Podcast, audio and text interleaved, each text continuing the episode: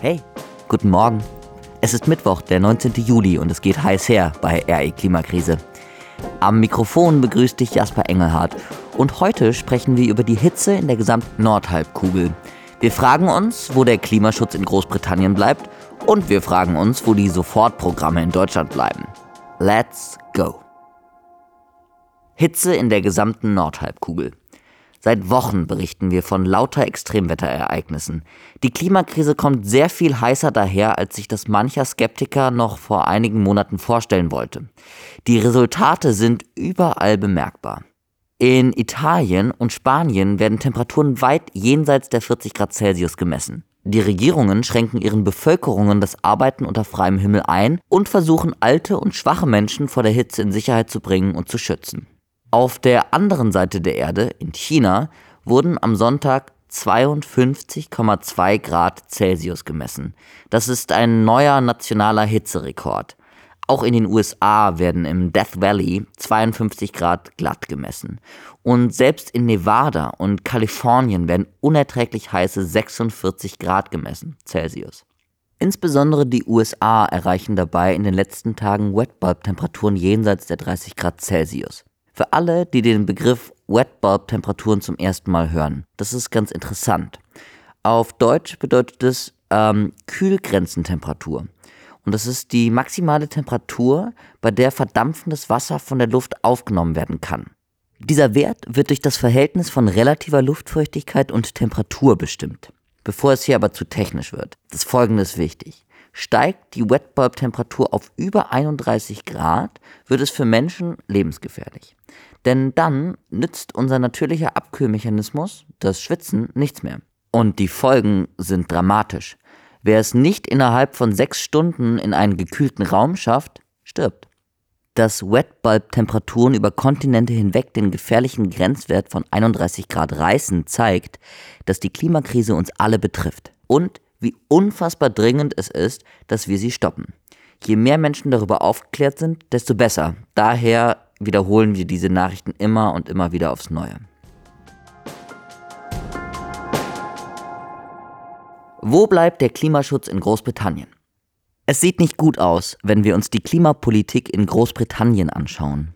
Ein vernichtender Bericht des Climate Change Committee, kurz CCC, an das britische Parlament enthüllt, dass London nicht genügend Schritte unternommen hat, um die Energienachfrage zu reduzieren und erneuerbare Energien auszubauen. Außerdem wird die Zustimmung für neue Kohle-, Öl- und Gasprojekte kritisiert.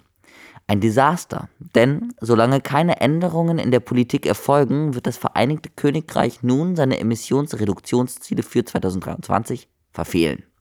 Inzwischen kündigten drei NGOs an, die Regierung zum zweiten Mal wegen ihrer schwachen Strategie zur Bekämpfung der Klimakrise zu verklagen. Bereits 2022 hat der oberste Gerichtshof festgestellt, dass die Netto-Null-Strategie des Vereinigten Königreichs den Klimaschutzverpflichtungen nicht gerecht wird. Nun steht Premierminister Sunak unter öffentlichem Druck, aber auch innerhalb seiner Partei steht er in schwerer Kritik. Als Zach Goldsmith Ende Juni von seinem Amt als Klimaminister zurücktrat, rechnete er mit dem Premier ab. Zitat Das Problem ist nicht, dass die Regierung der Umwelt gegenüber feindlich gesinnt ist, sondern dass Sie, unser Premierminister, einfach desinteressiert sind. Zitat Ende. Die Vorreiterrolle Großbritanniens in der Klimapolitik steht jetzt hiermit auf dem Spiel. Wir können nur hoffen, dass der britische Ehrgeiz, Spitzenreiter im Klimaschutz zu bleiben, geweckt wurde und dass das Erreichen der Klimaschutzziele nicht aufgrund von Desinteresse weiter in die Ferne rutscht.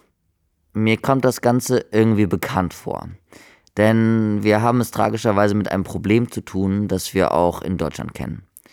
Jetzt dazu mehr. Über Rechtsbruch und Sofortprogramme. Am Montag wäre es soweit gewesen. Die Klimaschutz-Sofortprogramme hätten vorgelegt werden müssen. Passiert ist das zwar, aber von ungewöhnlicher Seite. Nach dem aktuell noch geltenden Klimaschutzgesetz sind alle Ministerien verpflichtet, sogenannte Sofortprogramme, also eine Reihe Maßnahmen, die sofort umgesetzt werden können, um Treibhausgasemissionen zu reduzieren, vorzulegen, wenn ihre jeweiligen Sektoren die gesetzlich festgelegten Klimaziele verfehlen. In diesem Jahr haben der Bau- und der Verkehrssektor ihre Ziele gerissen. Sofortprogramme ausformuliert haben sie aber nicht. Denn Bundeskanzler Scholz hat ihnen vorher höchstpersönlich einen Freifahrtschein erteilt.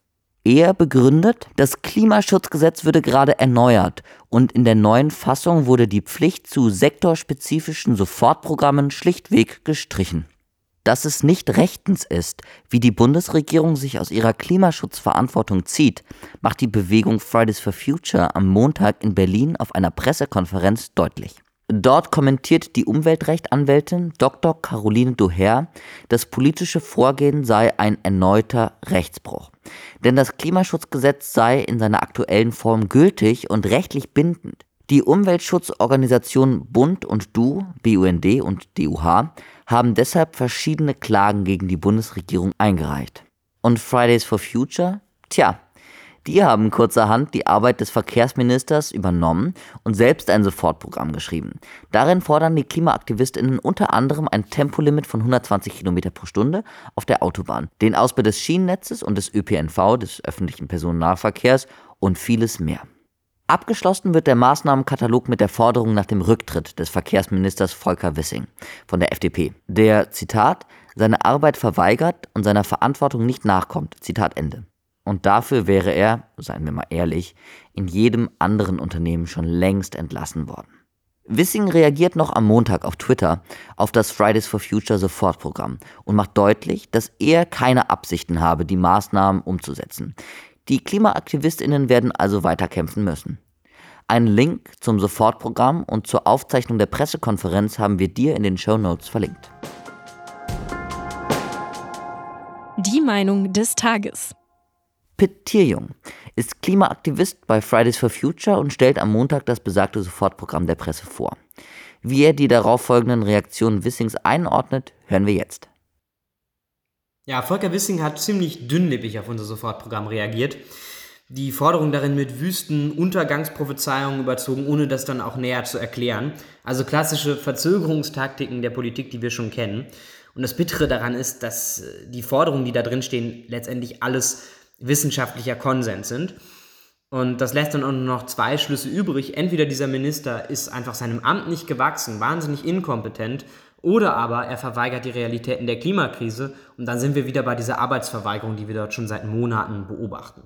Was auch nochmal wichtig ist klarzustellen, viele Menschen in Deutschland, eine Mehrheit in Deutschland wünscht sich konsequenteren Klimaschutz. Das hat auch unser Protest immer wieder gezeigt und das werden wir auch am 15.09. beim nächsten globalen Klimastreik wieder klarstellen. Und gleichzeitig sind auch viele Menschen noch nicht im Boot, noch nicht überzeugt. Und da wäre es eigentlich die Aufgabe dieser Politik, diese Menschen jetzt mitzunehmen für eine sozial gerechte und 1,5 Grad konforme Verkehrswende. Danke, Pitt. Und damit kommen wir zum Ende dieser Folge von RE Klimakrise. Für die Redaktion verantwortlich waren heute Johann Lensing, Jonathan Auer und Reka Bleit. Gesprochen habe ich, Jasper Engelhardt. Und für Produktion und Schnitt danke ich Corinne Bauermann. Die nächste Folge gibt's wie gewohnt am Freitag. Bis dahin wünschen wir euch Temperaturen, bei denen Schwitzen noch ausreicht und eine schöne Woche. Ciao.